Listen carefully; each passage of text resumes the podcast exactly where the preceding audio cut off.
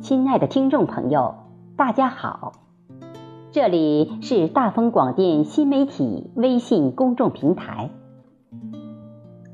平台倾心打造大风粉丝喜闻乐见的传媒文化，悉心推出大风话吧、爱上大风、风言风语、大风车网络电台、真莱斯直播间等多档节目。金灿染的中篇小说《将军魂魄之翱翔》即刊发在此平台，欢迎大家关注、收听、收看。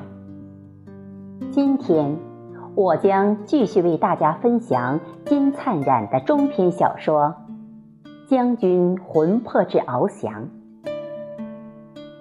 在第三集，王文静魂魄翱翔中。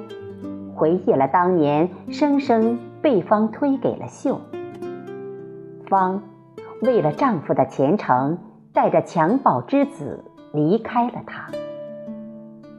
接着，将军的魂魄又与那次渡河战斗中的对手以及战友相遇。现在，就让我主播贝西带领大家一起。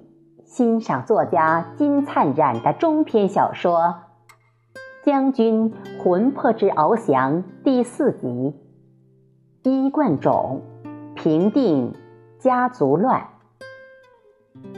到底将军先去后又会发生哪些事呢？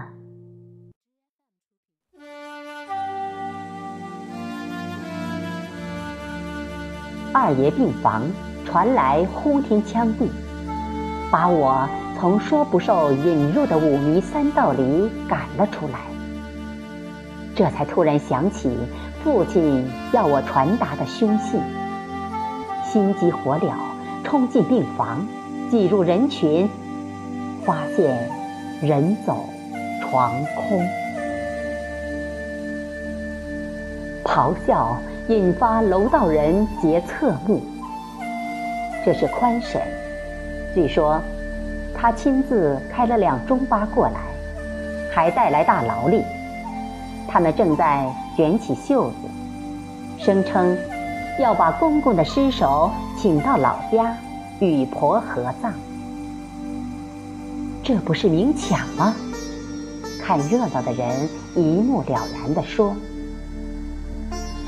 你们来闹丧吧。”谁同意你们这样做的？秀的儿媳两人四手揪住宽婶问，气氛乱糟糟，或嗤之以鼻，或议论纷纷。你们达不到目的，太平间值班的只听我的。云婶边豪横地说，边向云使眼色。要他往死里掐。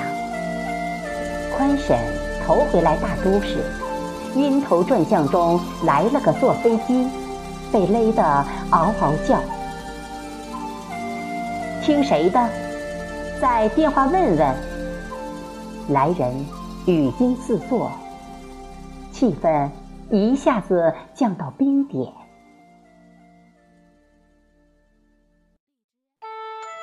一声。王总打破僵局，一片寂静中，只见云婶上前递茶让座，怒言转瞬笑容可掬。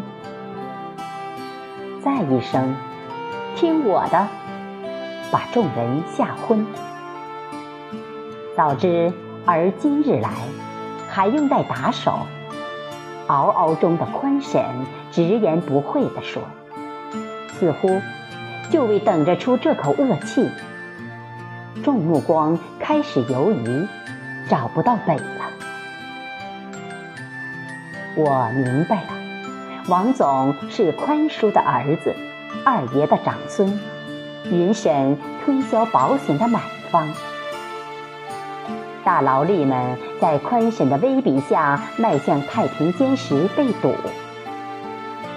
且慢，等我征求父亲意见，儿听母为孝，但不可忽略夫义父听。如果义在，母子都得从。王总锋利的目光转向云夫妇，你们觉得呢？话像飞刀，使其躲闪不及；刚还牛气冲天，现已击背殷勤。听直少爷的，全凭王总金口裁决。夫妇俩先后回应。博士如此谦卑，原来老婆为己药品专卖对象及保险买方同是自己亲侄，父亲没让往来，可谓煞费苦心。不忠不孝，见小利而忘大义。明年药品及保险另找买主。说完，子请父出门商议。病房里鸦雀无声，看热闹的人全被镇住，包括大牢里们这些方的发小的儿孙们。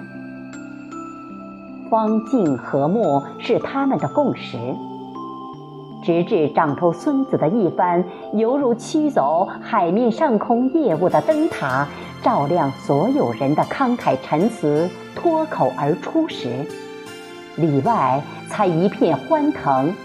山外有山，酣畅淋漓。等等，眼前就连云夫妇都偏向多数人的一边倒的情形，并未动摇我的决心。凭着强大的精神支柱，我大喝一声，张开双臂拦住父子二人，底气十足地说。请征求南京二奶奶意见。我走后，能否与静的衣冠合葬？我来宁前，叶斗龙二奶奶让我询问，还有一封带给宽叔的信作为正式遗嘱，包括要他善待弟媳。我刚刚驱散家庭大战的硝烟。冷不丁，却被王璇猝然推到风口浪尖。爷爷奶奶临终希望我把公司交给洪湖管理，不知道你能不能给我个面子，担任总经理，逐步过渡到董事长，最终让我闲云野鹤、游山玩水，了此余生呢？众目唰地扫向我，我何德何能担此重任？我这样问，就想知道王璇如何放心。每次见到奶奶，她都激励我，纵然双目失明。奶奶前半生大起大落，为何没有大发雷霆？奶奶说。想到洪湖，觉得生命在延续，在升华，觉得吃再多的苦也值。感谢大家的信任，但要等我完成学业。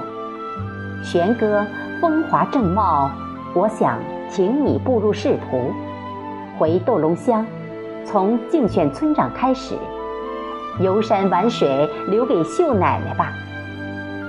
秀见我这样说，惭愧不已。